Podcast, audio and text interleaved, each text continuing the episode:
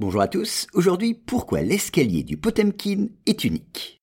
Alors l'escalier Primorsky à Odessa est resté célèbre pour avoir servi de cadre à une scène mémorable du film d'Eisenstein, Le cuirassé Potemkin, tourné en 1925.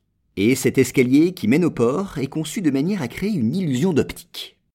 Soulignons d'abord que le port d'Odessa se trouve en contrebas par rapport à la ville.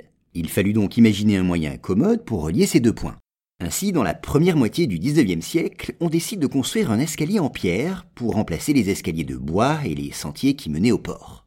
Quatre ans sont alors nécessaires pour édifier cet escalier monumental qui à l'origine comprend 200 marches et s'élève à 27 mètres.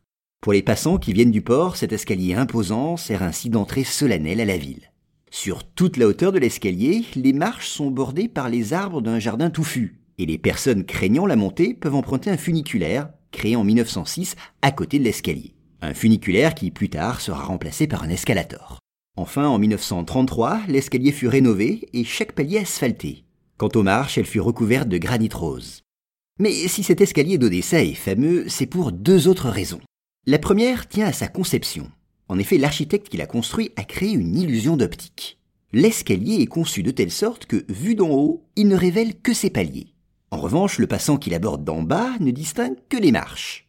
Et cette suite ininterrompue de marches, qui se déroule jusqu'au sommet de l'escalier, lui donne un aspect encore plus grandiose. Mais la renommée de l'escalier Primorsky vient aussi du célèbre film d'Eisenstein, Le cuirassé Potemkin, on l'a dit. C'est sur ces marches qui ont l'air de descendre sans fin que les soldats du tsar mitraillent les insurgés de la révolution russe de 1905. Révolution qui suit la mutinerie des marins du navire qui donne son nom à ce film. Le plan du landau, que lâche sa mère morte et qui dévale les marches, est l'un des plus célèbres du cinéma mondial. L'escalier fut d'ailleurs longtemps connu sous le nom d'escalier du Potemkin.